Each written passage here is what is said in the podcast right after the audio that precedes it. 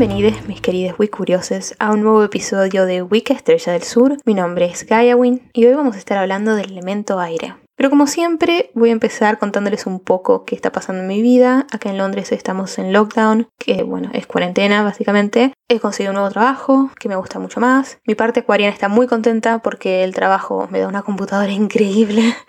toda la vida quise tener una MacBook Pro y toda la vida estuvo muy fuera de mi presupuesto. Y finalmente me dieron una para este trabajo y me tocó abrirla desde la caja. Sé que esto no tiene nada que ver con Wicca, pero la verdad es que fue una experiencia muy importante para mí. Es más, soñé con esto. Soñé que me llegaba una computadora gris y me daba mucha felicidad. Y cuando llegó esta computadora dije, ah, era esto el sueño. Me tocó abrirla desde el nylon, o sea, toda nueva la configuré yo. Tengo muchos años de trabajo de soporte técnico, a mí la tecnología me gusta mucho y poder configurar una computadora así, toda a mi antojo, fue la felicidad misma. Eso me llevó también a sentir que tenía más libertad para explorar ciertas cosas. Yo creo mucho a través de la computadora, entonces explorar música explorar diseño de otras formas, así que estoy re contenta respecto a eso. Sé que las cosas no hacen a la felicidad, gente, sí, pero a veces ayuda.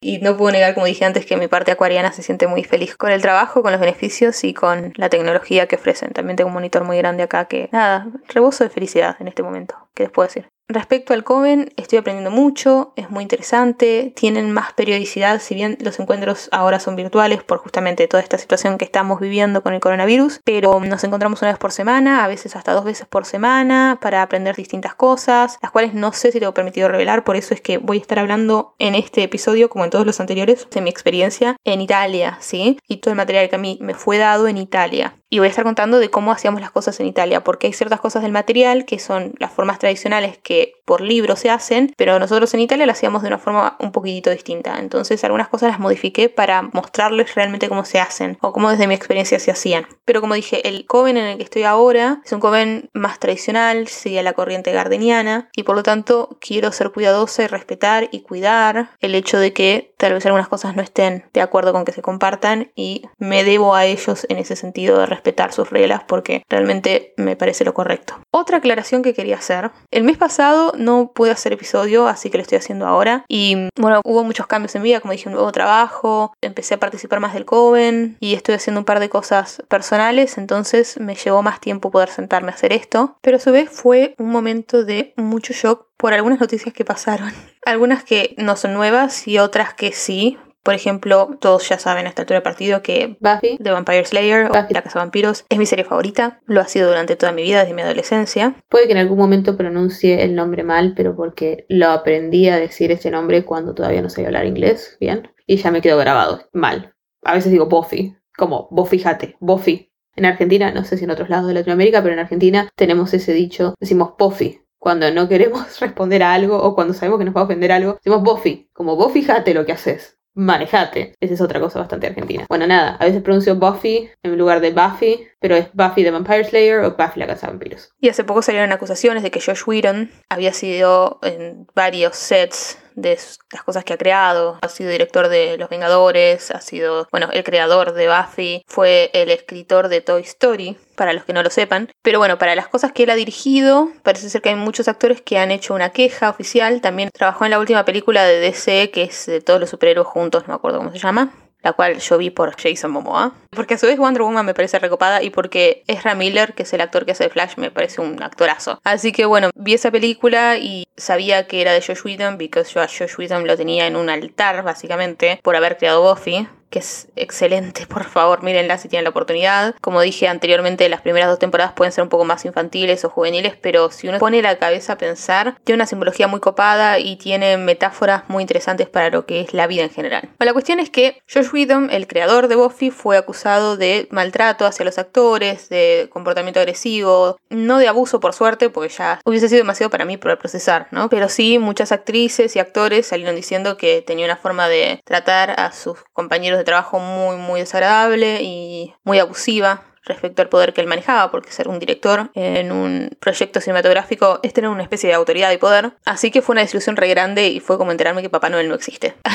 y estuve procesando eso, aunque parezca una pavada. Lo estuve procesando bastante porque, bueno, de vuelta, ¿no? Buffy es la razón por la cual cuando a mí me quisieron agarrar en la calle y me quisieron violar, yo me defendí. Recién ahora estoy cayéndome la ficha y analizando porque he visto todas las temporadas una o dos veces ya y esta última vez fue la tercera y fue antes de enterarme esto del director. Y haciendo un análisis ayer decía, claro, yo tuve un modelo a seguir que era una heroína que no sacrificaba su feminidad pero a su vez era una mina súper poderosa y que era capaz de defenderse y de no callarse y bancarse todas. Y me di cuenta de que parte de mi ímpetu y mi capacidad de no intimidarme ante situaciones donde la gente hace juegos de poder se debe a ser modelo a seguir que tuve cuando era adolescente. Así que saber que el director es un tipo que está totalmente cancelado en este momento me causó mucha tristeza. Después, otra de las cosas que me impactaron, yo empecé a escuchar un podcast no muy seguido porque es más... Tal vez no le encuentro todavía mucho la onda a ese podcast, pero estoy siguiendo un podcast en inglés que es sobre magia y ocultismo y magia ceremonial, que se llama, déjame ver si lo encuentro. El podcast se llama Occultism with a Side of Salt que significaría en español ocultismo con una pizca de sal o con un adicional de sal, una cosa así. Y escuchando uno de los episodios en el que estaba invitada una wicana que yo sigo, que se llama Thorn Mooney, y yo le había recomendado anteriormente en los episodios que había hecho acá en Wicca Estrella del Sur, una de las anfitrionas del podcast dice, sí, como por ejemplo Alisa Linster, que es una chabona que no respeta la diversidad y la fluidez de género o no es inclusiva respecto a la diversidad de género. Y me di cuenta de que está recontra recancelada por la cultura mágica que tiene una mirada de la vida más liberal como yo e inclusiva. Y dije, yo he estado recomendando a esta mujer en mi podcast durante mucho tiempo que estoy haciendo.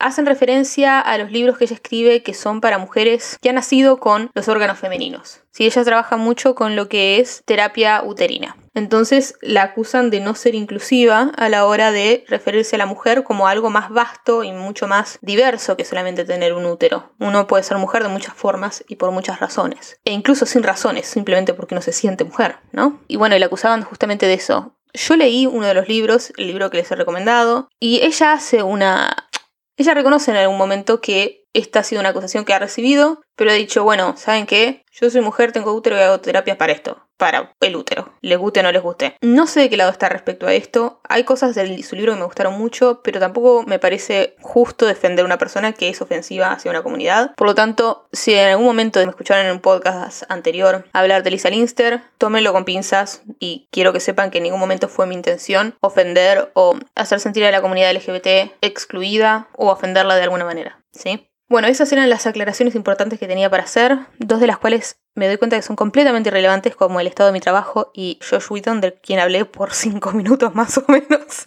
Pero bueno, necesitaba sacarlo de mi pecho a todo esto. Vamos a empezar con el elemento aire. La estación del elemento aire es la primavera, la hora del día es el amanecer, primeras horas del día, el periodo de vida es la infancia, la dirección es el este, por donde sale el sol. La energía es masculina, rápida, cambiante, el poderoso aliento de la vida. En cuanto a carácter y aspectos emocionales, es la diligencia, el optimismo, la alegría de vivir, comunicabilidad, persuasión, amistad, amor por el conocimiento, frivolidad, vanidad, falta de concreción, facilidad de distracción, excesiva locuacidad, tendencia a intelectualizar. Acuariana hasta la médula, yo puedo decir que muchas cosas con las que me identifico de todo esto. Por ejemplo, la tendencia a intelectualizar. Yo siempre bromeo que en la teoría yo soy fantástica, pero en la práctica hago un poco de aguas. Tendencia a intelectualizar, me pasa mucho.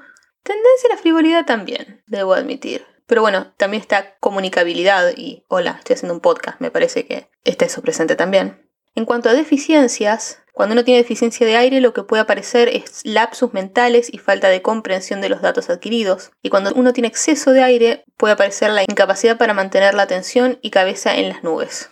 Hola, mi nombre es Gayawin y también me identifico con esto. Trabajo ritual. La mente y todo el trabajo que le concierne, conocimiento y sabiduría, pensamiento, capacidad de conocer y comprender, memoria, claridad, imaginación. Formas rituales lanzar un objeto al aire, dividir el aire con él o dejarlo caer desde un lugar alto. Fumigación, soplar un objeto para consagrarlo. La respiración es un ejercicio relacionado con este elemento, así como la concentración y la visualización.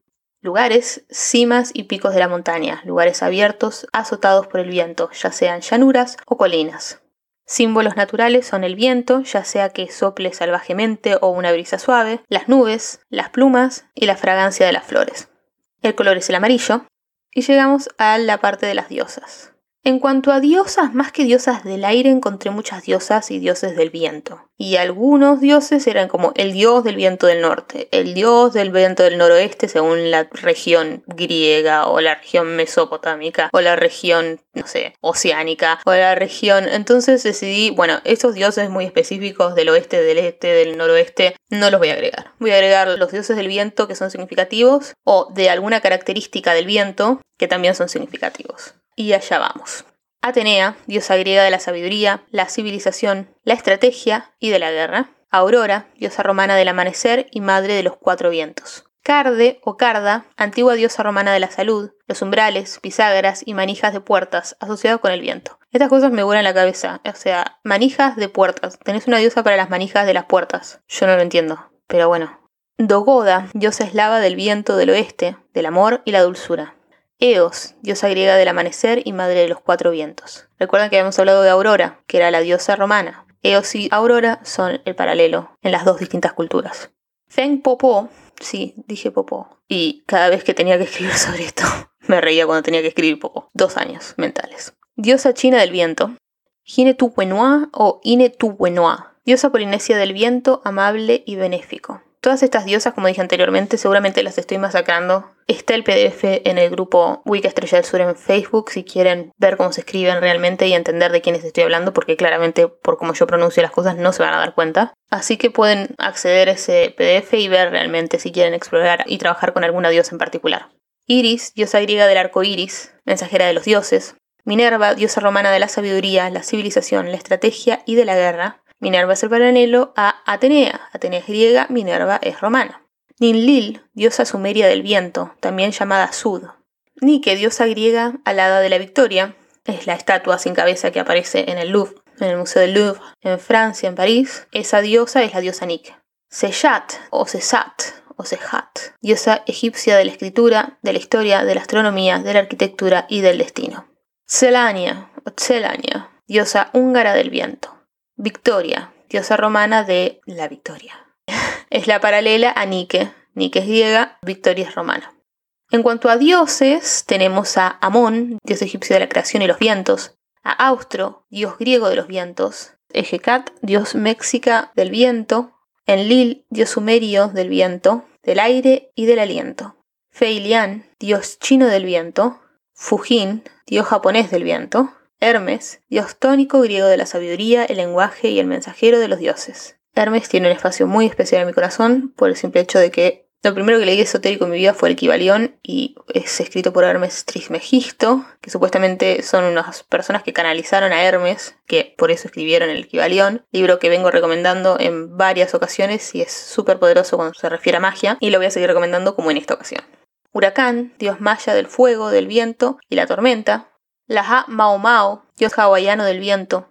Mercurio, dios tónico romano de la sabiduría, el lenguaje y el mensajero de los dioses. Y acá hay algo interesante porque si se dan cuenta la descripción de Mercurio es igual a la descripción de Hermes, con la diferencia de que Hermes es griego y Mercurio es romano. Pero a su vez, después vamos a llegar más adelante a otro dios que se llama Tos, que va a ser exactamente igual. Dios tónico, egipcio de la sabiduría, el lenguaje, la magia y el mensajero de los dioses, no sé para qué, estoy adelantándome, pero ¿por qué es importante hacer este punto? Todos sabemos, o la mayoría sabemos, que los romanos tomaron básicamente el panteón griego y dijeron, vamos a hacer algo distinto. ¿Cómo? Le vamos a cambiar los nombres. Ah, ¿no vas a hacer nada más? No, nada más, solo le vamos a cambiar los nombres. Ah, pero qué originales. Y así quedó la historia del panteón romano, ¿no? Básicamente es una copia del griego sin cambiar absolutamente nada. Pero lo que no sabemos es que muchos de los dioses griegos son tomados de los egipcios hay muchísimas deidades griegas que son en realidad deidades egipcias que fueron llevadas por viajantes, por exploradores, por guerreros,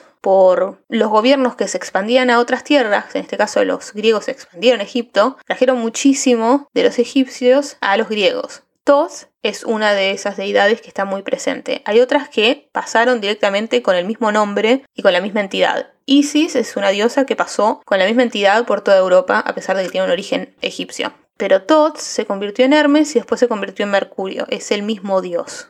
Bien, seguimos. Nabú, dios babilónico de la escritura. Nueve Viento, nombre méxica para la serpiente emplumada.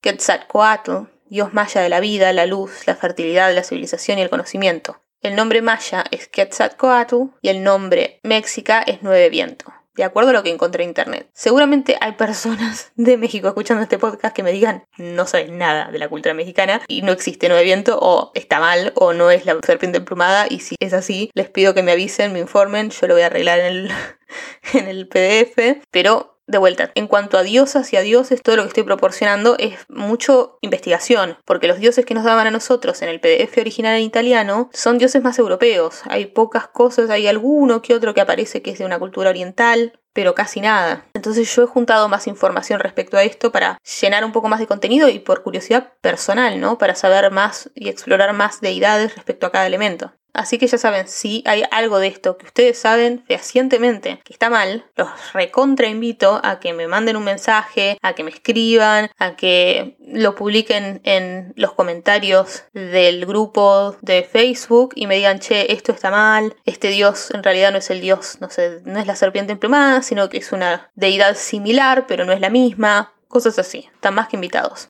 Rudra, deidad rigvédica asociada al viento, la tormenta y la casa. Rigveda es el texto védico más antiguo. Si están los textos védicos, que son los textos sagrados de la cultura hindú, y está el Rigveda, que es el texto védico más antiguo que tienen. Shinatsuhiko, dios japonés del viento, como Fujin. Shu o Shu o Su, dios egipcio de la paz, los leones, el aire y el viento. Saletzia, dios húngaro de los vientos. Bueno, todos ya mencionamos. Tifón, deidad primitiva griega de los huracanes. Bayú, dios hindú de los vientos. Y Wairatata, dios quechua de los vientos. Recordemos que hay dioses primitivos en la cultura quechua que si son femeninos se los llama mamá y si son masculinos se los llama tatá. Por eso está la pacha mama y acá está Wairatata, que es el dios quechua de los vientos. Ahora pasamos a los espíritus. Borias, que va a ser mencionado más adelante en este episodio, viento del norte en la mitología griega, Euro, viento del este en la mitología griega, estos son los únicos específicos seres de cada punto cardinal que voy a mencionar porque algunos van a ser relevantes a la hora de practicar Wicca. Pero si no, todos los demás los dejé afuera y los invito a que ustedes hagan su propia investigación sobre ellos. Entonces, en espíritus tenemos a Borias, viento del norte en la mitología griega, a Euro, viento del este en la mitología griega, a Notos, viento del sur en la mitología griega y a Céfiro, viento del oeste en la mitología griega. Zafiro. Hay, no sé si ustedes conocen, voy a geekear un poco el episodio, más de lo que ya lo geekeé con Buffy, pero hay una película que para la época a mí me voló la cabeza porque no podía creer el nivel de calidad que tenía esa película para hacer una película que estaba dibujada por computadora. Se llamaba Final Fantasy, es la continuación de los videojuegos de Final Fantasy. Y se llamaba Final Fantasy Advent Children. Es una película del 2005 y era increíble en diseño. Y el malo se llamaba Sephiroth, como también Sephiroth es escrito de otra manera, me parece que está en el árbol de la vida o en el cábal está presente. O son las esferas, los cefiros. No estoy segura, pero había una canción que era tipo, oh, cefiros. Y cada vez que veo ese cefiros me acuerdo de la película. Que, a ver, yo nunca jugué mucho al Final Fantasy, yo era más del Zelda, del Mortal Kombat y después de más grande del Assassin's Creed, que me parece el mejor juego del mundo en la segunda entrega. Pero el Final Fantasy, después de ver esa película, empecé a ver un poco de qué se trataba el videojuego. Porque la película es la calidad, lo que me impresionó en esa época y por ahí ahora no es tan impresionante. Pero igual sigue siendo muy buena la calidad que tiene, es eso, es la visual. Tiene una visual increíble. Y una calidad de diseño increíble. Bueno, estamos en el elemento aire, así que creo que tengo derecho a compartir todos mis intereses intelectuales que no llevan a ningún lado y que son como el elemento aire lo explica anteriormente, cuando vemos la parte de los excesos del aire, dice cabeza en las nubes. Bueno, básicamente esto es la personificación de eso. Hoy va a ser un episodio muy aéreo. También como dijimos anteriormente, el aire es la capacidad de intelectualizar y el lenguaje también es muy importante. Por eso es que muchos dioses que están relacionados con la lectura, con el lenguaje, con el conocimiento, también son dioses del aire. Bueno, ya dijimos los cuatro espíritus griegos de cada uno de los vientos. Ahora vamos a ir a las ninfas de la brisa, que son las Aurai, las arpías, diosas griegas aladas, hijas de Electra y de Taumante. Y esto es curioso también porque, de acuerdo a la investigación que hice, las arpías eran consideradas en la antigüedad como mujeres hermosas, y nosotros tenemos un concepto de arpías completamente distinto. Así que también me llamó la atención. Después tenemos Lungta, caballo del viento, mensajero de los dioses en la mitología budista. Me re gusta. A mí me gustan mucho los caballos. De chica andaba mucho a caballo. Si hubiese tenido un caballo propio o hubiese tenido que nombrar algún caballo, me hubiese puesto Lungta, si hubiese sabido de esto. O Epona, pero después de Zelda. de vuelta. Hoy es un episodio geek. Ya lo dije, lo avisé, el que avisa no traiciona. Musas, espíritus inspiradores del arte que susurran a los artistas. Ngen Kuruf, espíritu mapuche dueño del viento. Y los Ngen también los habíamos mencionado en otro episodio, porque están los espíritus del viento, del agua, me parece que fue en el agua que mencionamos el Ngen. Ngen Ko, espíritu mapuche dueño del agua. Hay distintos Ngen, este es Ngen Kuruf, y tiene que ver con el aire, pero los Ngen son básicamente espíritus elementales. Y por último tenemos en los espíritus las sílfides o silfos. Sílfides son femeninas, silfos son masculinos. Elemental del aire, de acuerdo al hermetismo europeo, seres introducidos por el alquimista Paracelso. Y acá voy a hacer una broma que me va a hacer sonar como un ignorante terrible. Pero hay muchas cosas que yo siento que, porque las dijo Paracelso, nunca más se cuestionaron en la historia europea y quedaron para el esoterismo para siempre. Porque hay ciertas cosas que solamente las dijo Paracelso y desde entonces fueron como canon y es como, pero las dijo Paracelso. Ah, disculpame. Y nunca más se cuestionaron. No hay muchos registros de personas hablando de sílfides antes de Paracelso. Así que bueno, esto. Quería mencionarlo porque fue una reflexión que me vino a la cabeza mientras estaba buscando la información de los elementales. Y ya estamos terminando con las correspondencias. La correspondencia planetaria es Mercurio. Los signos del zodíaco son Géminis, Libra y Acuario. Las plantas son todas aquellas que se caracterizan por tener un olor fuerte y que se difunden en el aire, o resaltan por ser aromáticas, no olvidemos las flores silvestres. Los animales, todos los animales capaces de volar, por lo tanto con alas, ya sean pájaros o insectos como abejas o mariposas. Piedras, piedras claras como la piedra pómez o transparentes como el cuarzo hialino, piedras amarillas como el cuarzo citrino, piedras azules como la turquesa. El sentido es el olfato y el gusto, los instrumentos musicales, todos los instrumentos de viento, las herramientas son la varita y el incienso. Vamos a pasar a trabajar con el aire. Para trabajar con el aire hemos esbozado las correspondencias relacionadas con él y te recomendamos que las utilices para dar forma a tu trabajo este mes. Nuestra primera indicación, nuevamente, es salir y experimentar el elemento tal como ocurre en la naturaleza. Por ejemplo, busca un lugar donde puedas sentir las diferentes cualidades del viento en tu piel. Busca la sabiduría de las criaturas del aire, como pájaros y abejas o mariposas. Starhawk, en su libro El camino de la Tierra, propone otro ejercicio interesante. Elige un lugar y concéntrate en el aire. Huele su olor. ¿Qué trae consigo? Presta atención a las sensaciones que te da su contacto en la piel. Escucha los sonidos del viento. ¿Anuncia el calor? ¿O quizá la lluvia? ¿Cómo reacciona el aire a los obstáculos? ¿Cambia cuando se encuentra con un árbol o una pared? ¿Qué nos puede enseñar el viento sobre nosotros mismos? Escucha, observa, aprende la sabiduría del aire y deja un agradecimiento como alimento para sus criaturas. Continúa con tus ejercicios de meditación, respiración y visualización, todos los cuales tienen contacto con este elemento. Lee, reflexiona y escribe. Pon música que te haga sentir feliz y libre como el aire, y baila su ritmo. Silba. Crea un pequeño altar para el aire usando sus colores, sus símbolos, imágenes, objetos que has creado con tus manos o recogido durante tus paseos y que recuerdan ese elemento en ti. Construye tu varita. Vístete con los colores del aire o usa incluso un pequeño accesorio que te lo recuerde, como plumas o cascabeles. Presta atención durante el día a cuáles son esas acciones diarias que involucran este elemento y sus símbolos. Cuando hayas experimentado un poco, intenta regresar para visitar el reino del aire nuevamente recorriendo el camino espiralado. Siempre aclaro esto, lo voy a aclarar una vez más. El camino espiralado es una meditación sobre una cosmología que hace Janet Farrar en su propia corriente wicana. Cuarto chakra. Y acá hay algo interesante porque si bien no voy a decir lo que estoy aprendiendo en Inglaterra, hay una discrepancia. Nosotros hace poco tuvimos justamente la clase del elemento aire, las correspondencias que nos dan en Inglaterra y todo era igual, salvo esto, que es que el chakra asociado al aire, en la tradición que practico ahora, es otro. Lo voy a dejar ahí, no voy a decir cuál es. Pero acá es el cuarto chakra. Y de hecho pregunté y les conté que había una discrepancia con lo que había aprendido antes y me dijeron que sí, que es normal, que distintas tradiciones hacen la correspondencia con los chakras distintos porque en realidad la práctica de las chakras no es una práctica europea, es una práctica oriental, hindú. Entonces es algo que se incorpora después y por lo tanto las correspondencias varían. Pero bueno, para mí tiene mucho sentido que sea, a ver, es medio complicado decir, no tiene mucho sentido que sea el corazón el chakra del aire si estamos hablando de que el chakra del aire es la intelectualidad y el conocimiento y lo mental. Es decir, ¿por qué el corazón, el chakra del corazón? ¿Qué sentido tiene el cuarto chakra ahí? Pero en cuanto a lo que es esquemas mágicos y ceremoniales, tiene mucho sentido. Lo deja muy prolijo que el aire esté en el corazón. O sea, es lo único que me hace sentido. Que a la hora ritualística, que el chakra del corazón sea el del aire, deja toda la estructura muy prolija.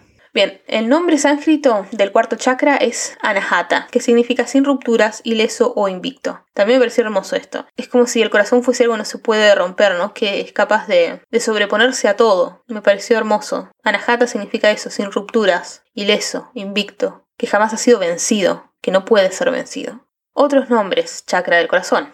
Posición física, centro del pecho. Palabras claves, compasión, amor. Verbo descriptivo, amo. Elemento aire, color verde, planeta Venus. Manifestación física, brazos, manos, corazón, sistema cardiovascular y pulmones. Manifestación etérica, movimientos de energía y curación. Manifestación mental, emocional, conexión, afinidad mental y emocional, amor. Manifestación espiritual, conexión con las deidades.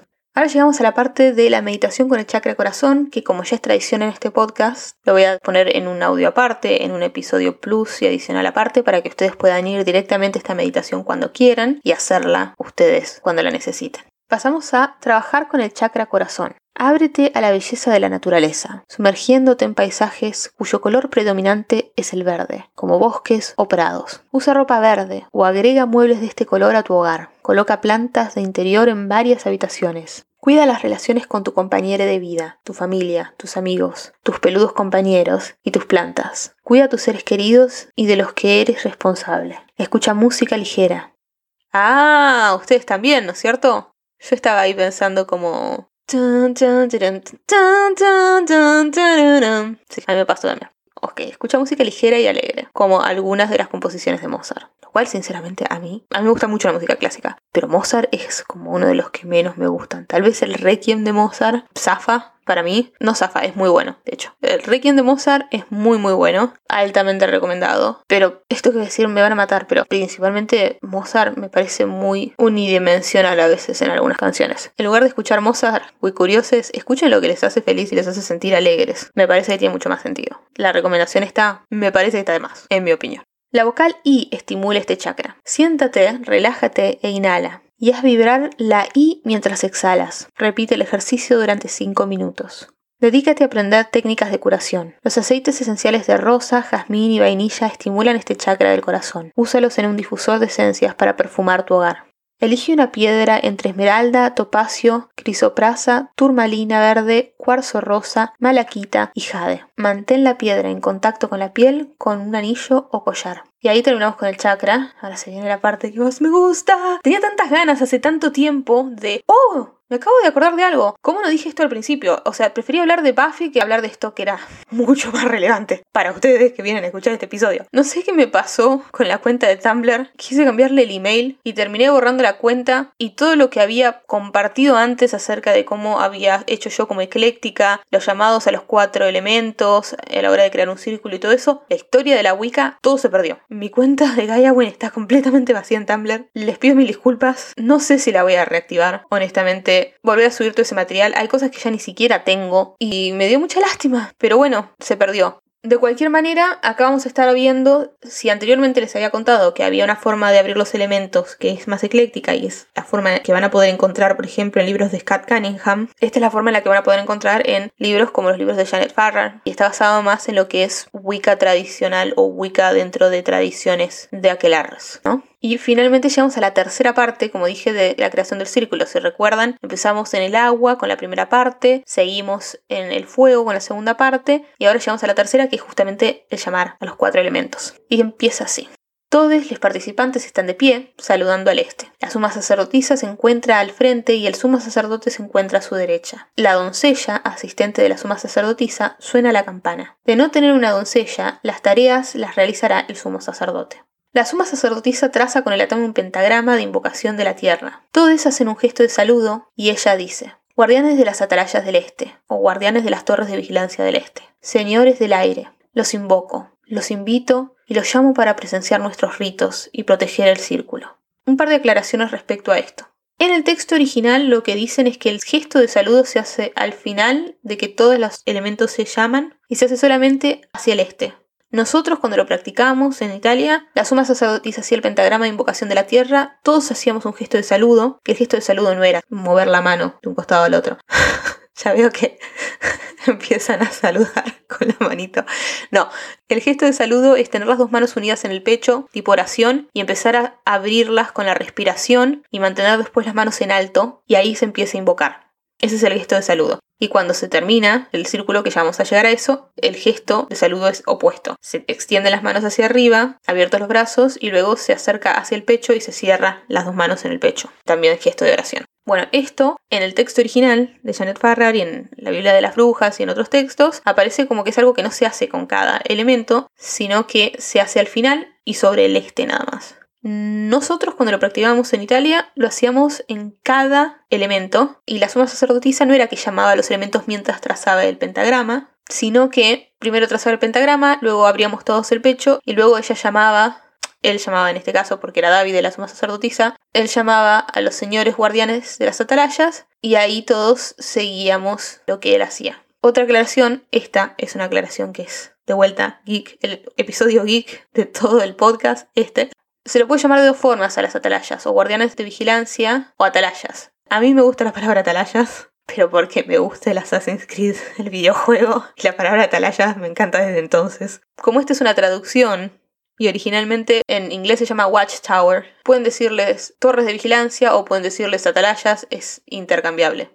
Continuamos, después de todas las declaraciones, algunas relevantes y otras no tanto. La suma sacerdotisa besa el atame y lo mantiene en el corazón por un segundo o dos. Todos los gestos que la suma sacerdotisa realiza son copiados paralelamente por todos los integrantes de la quelarre con sus propios atames. Así que mientras que la suma sacerdotisa genera el pentáculo de invocación de la tierra, todos están haciendo lo mismo con sus atames. O, si no tienen atames, con un dedo, marcando con el dedo índice, o usando una varita. Esa es otra opción. Luego todos giran hacia el sur, la suma sacerdotisa y la doncella se mueven al frente de nuevo, o sea, todos giran sobre su propio eje, menos la suma sacerdotisa y la doncella que van haciendo el círculo no están trazando el círculo, el círculo ya fue trazado antes, si recuerdan en el episodio anterior, el del fuego, cuando ella va con la espada o el atame trazándolo. Esto es la llamada de los elementos, que no es lo mismo. Entonces todos giran hacia el sur y la sacerdotisa y la doncella se mueven al frente de nuevo, los otros en cambio simplemente giran en su lugar, la doncella suena la campana y del mismo modo la suma sacerdotisa traza con el atame un pentagrama de invocación de tierra. Todos hacen un gesto de saludo y ella dice,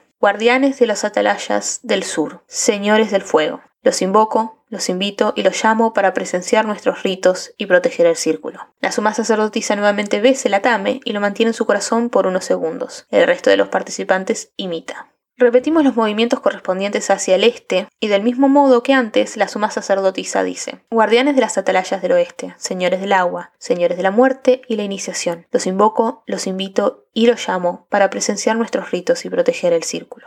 No sé si se habrán dado cuenta, pero en los primeros dos elementos simplemente decimos guardianes de las atalayas del y nombramos el punto cardinal, señores del y nombramos el elemento. A partir del agua y la tierra se agregan más descripciones. En el agua se dice señores de la muerte y la iniciación. En los anteriores llamados no se hace mención de las características de los señores de los elementos. Y ahora pasamos finalmente al norte y decimos guardianes de las atalayas del norte, señores de la tierra. Tú, Boreas, guardián de los portales septentrionales. Los convoco, los invito y los llamo para presenciar nuestros ritos y proteger el círculo. ¿Se acuerdan que les dije cuando hablamos de los elementales del aire que estaba Boreas, que era el elemental del viento del norte. Bueno, acá está presente, acá es llamado cuando llamamos al elemento de la tierra. Ahora todos vuelven al norte de nuevo. ¿Cómo vuelven al norte de nuevo si están en el norte? Bueno, acá me acabo de dar cuenta que tenía que corregir algo del PDF, así que lo acabo de cambiar. Porque como dije anteriormente, en el texto que recibí decía, ahora todos se van al este y hacen el gesto de saludo, que es el que les comenté de las manos unidas que se expanden y se abren, y luego vuelven al norte,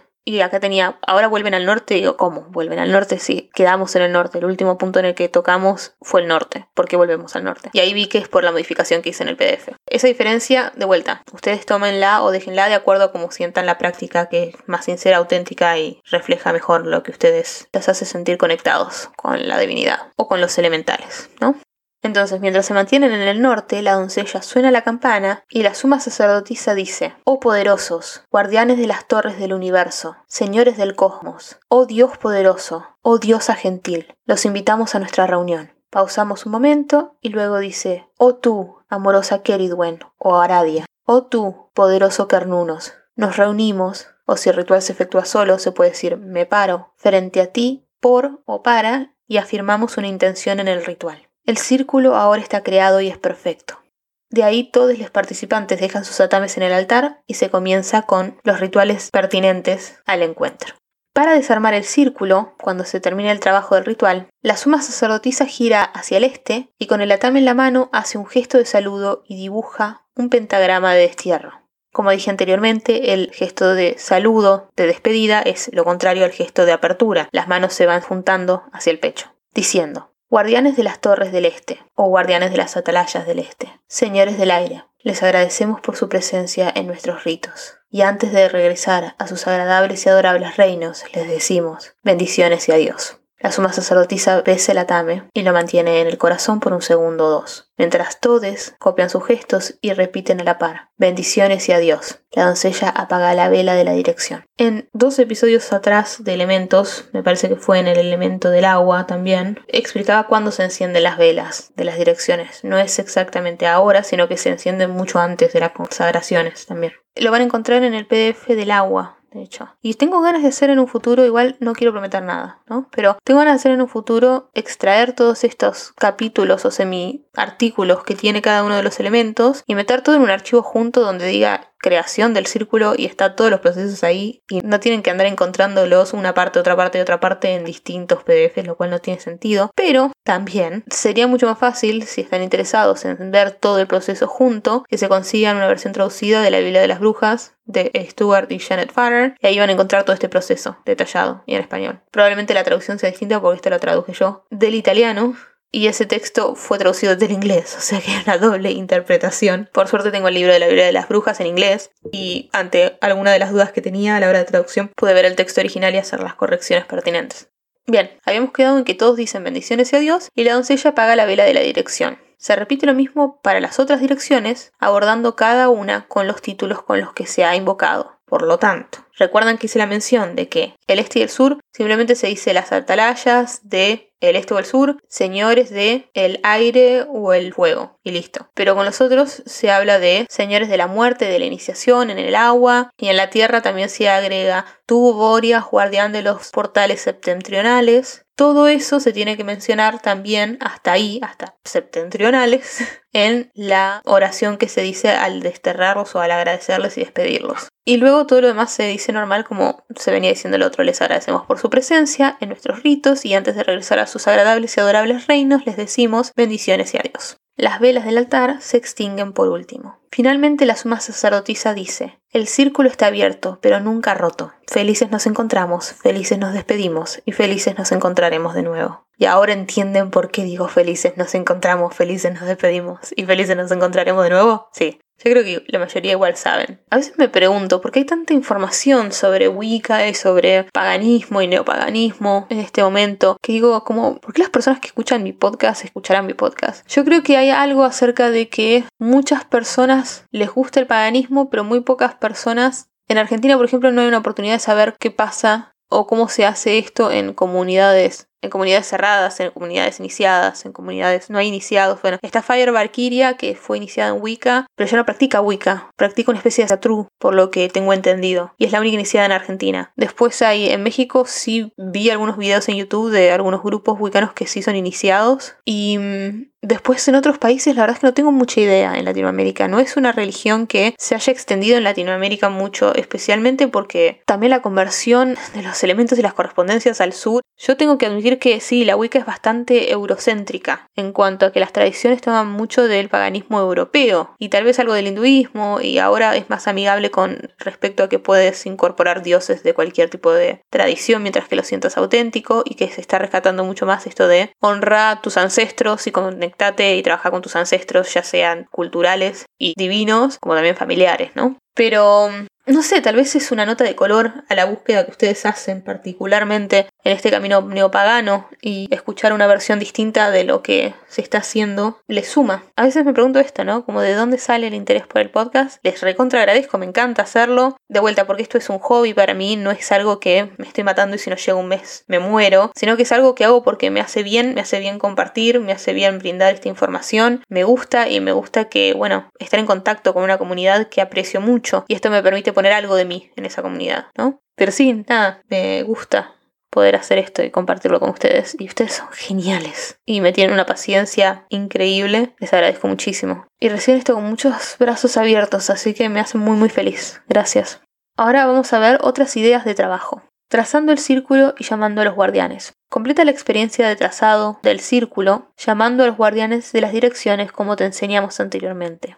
Durante la preparación del ejercicio, pon una vela en cada una de las cuatro direcciones. Puedes usar simples velas blancas como también del color correspondiente a cada elemento, amarillo aire, rojo fuego, azul agua y verde tierra. Después de trazar el círculo y rociarlo con la mezcla de agua y sal, habiéndolo purificado con incienso y bendecido con la vela del espíritu o de la presencia, algunos le llaman vela del espíritu y otros le llaman vela de la presencia, ve hacia el este con tu atame en tu mano. Tómate un momento para llamar las energías del aire hacia ti. Luego visualiza un pentagrama delante de ti. Coloca el atame en la punta más alta, la del espíritu, y dibuja una línea azul similar a una llama desde ese punto hasta el que se encuentra abajo a la izquierda, la tierra. Y mientras haces esto comienza a visualizar tu chakra corazón que se abre, Dibuja el resto de las líneas siguiendo el pentagrama, desde la punta de abajo a la izquierda, hacia arriba a la derecha, el aire, de ahí hacia arriba a la izquierda, el agua, luego baja a la derecha el fuego, hasta finalmente volver a la punta superior. Sella el proceso trazando una línea final desde la punta superior hacia la tierra de nuevo.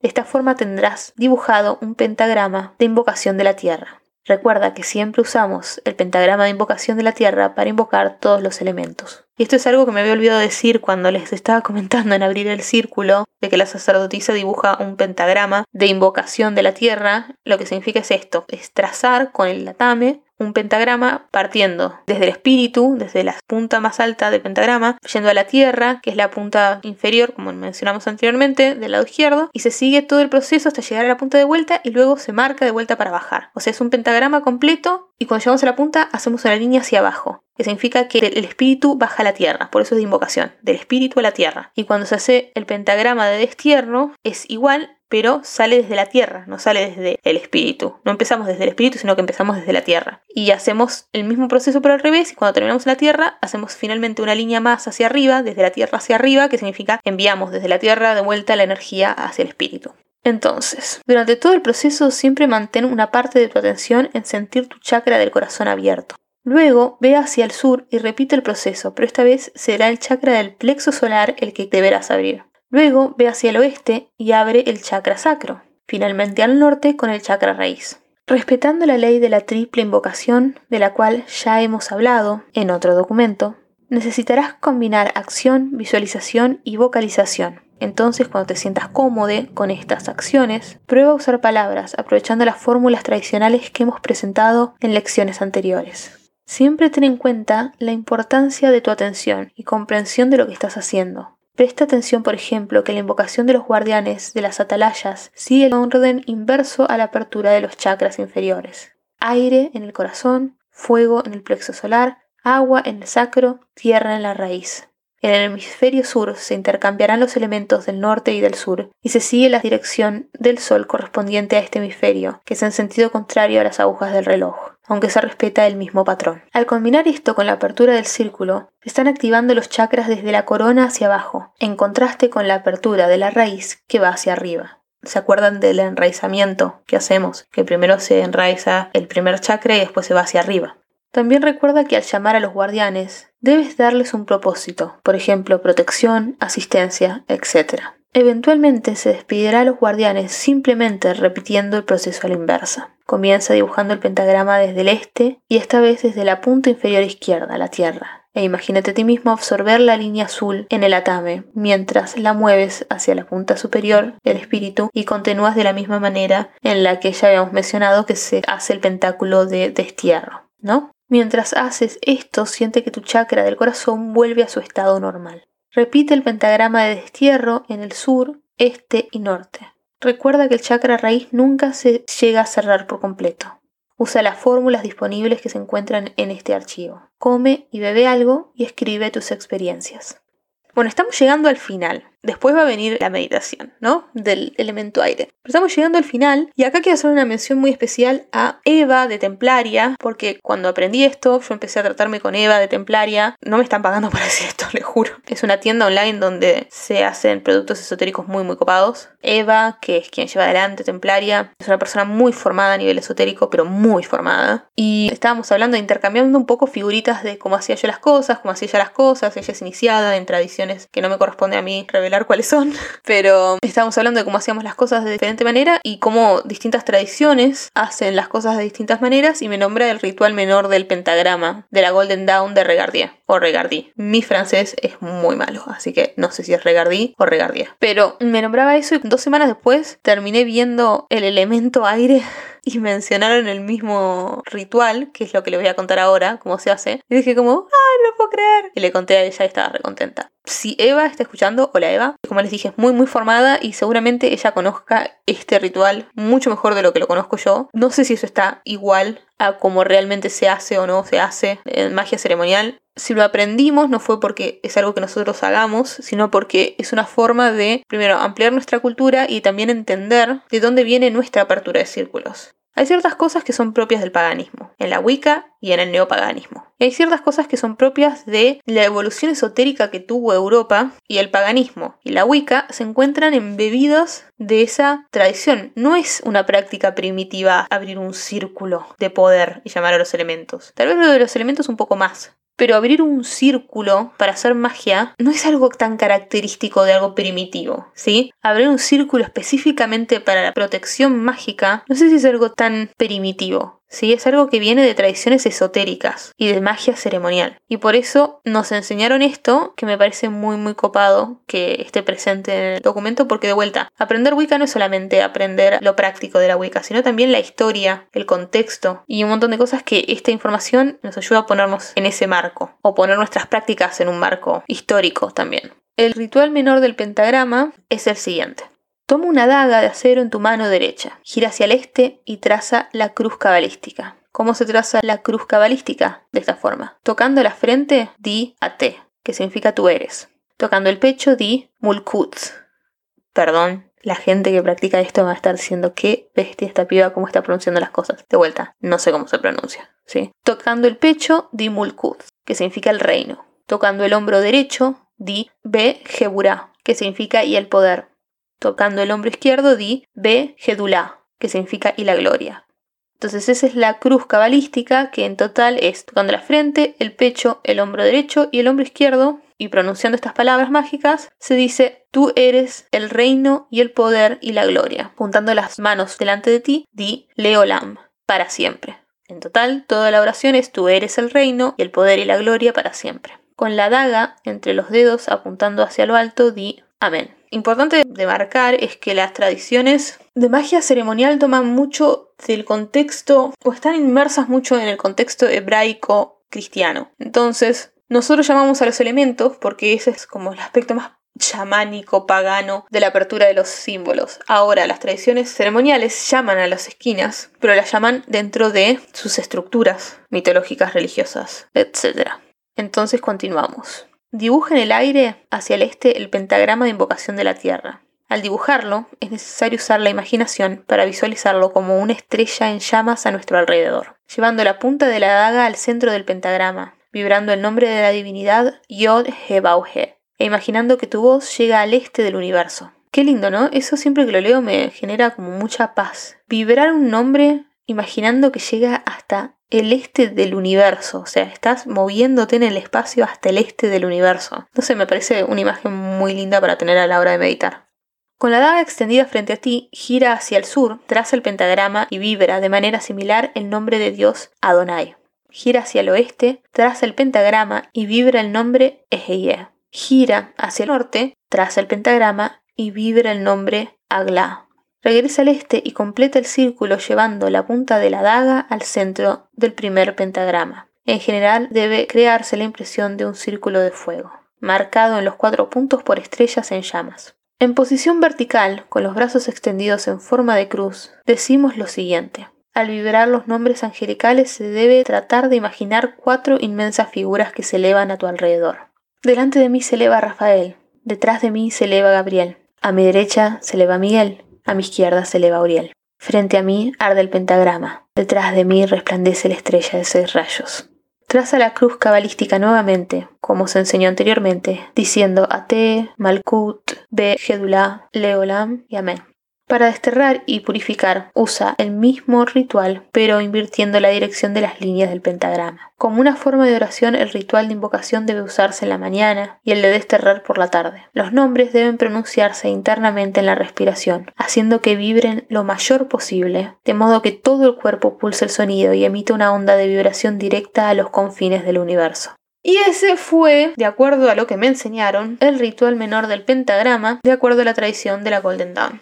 Y hemos llegado al final de este episodio, mis queridas Wicurioses. Ha sido un episodio muy disperso, lo sé, pero bueno, de vuelta, hacemos honor al aire y yo sé que los elementales del aire estarían felices con el episodio que acabamos de crear, juntos. Ahora a continuación les voy a dejar en el próximo plus episodio bonus track la meditación del elemento del aire. Les agradezco muchísimo el haberse bancado esta voz por lo que probablemente sea alrededor de 40 minutos, creo. En este momento el audio está durando una hora y media, pero para que se den una idea de cuánto edito, este audio va a terminar siendo de 40, 45 minutos, estoy segura. Lo cual lo hace casi la mitad, ¿no? Pero bueno, hay mucho amor puesto en esto, muy curiosos, mucho amor.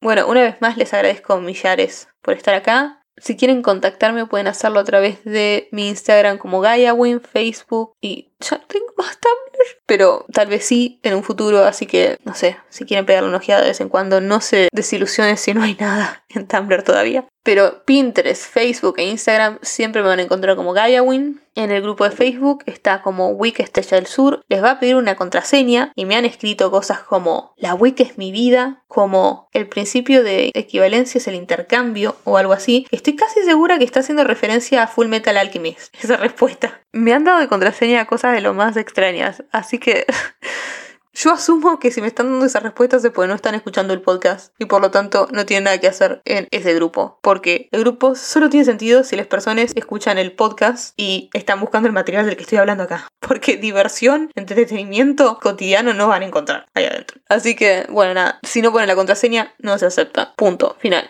Si me quieren escribir, me pueden escribir a wikagayawin.gmail.com y a su vez tengo una página que es para dar terapias alternativas, si quieren contratarme. Toda la plata que recibo de ahí va directamente a las cosas que creo. El micrófono que me compré tiene que ver con el trabajo que hice con terapias alternativas y todo lo que tiene que ver con mi proceso creativo y las cosas que me permiten expandirme más creativamente. Las estoy usando o estoy guardando para invertir en algo más grande a través de las terapias que me contraten para hacer. Así que están más que invitados a ir a shadowlighttherapy.com. Va a haber en el cuadro de descripción de este episodio, que muchos me preguntaron dónde está el cuadro de descripción de este episodio. Si hacen clic en Spotify, dentro del episodio, mientras que están escuchando, o si hacen clic dentro de mi perfil de Wiki Estrella del Sur dentro de Spotify y ven todos los episodios, si hacen clic en un episodio, van a ver que ese episodio también se expande. No solamente queda la barra abajo, sino que también se puede expandir y se puede ver el cuadro de descripción abajo. Y ahí van a encontrar los links a las redes sociales, el link a esta página de terapias y el email mío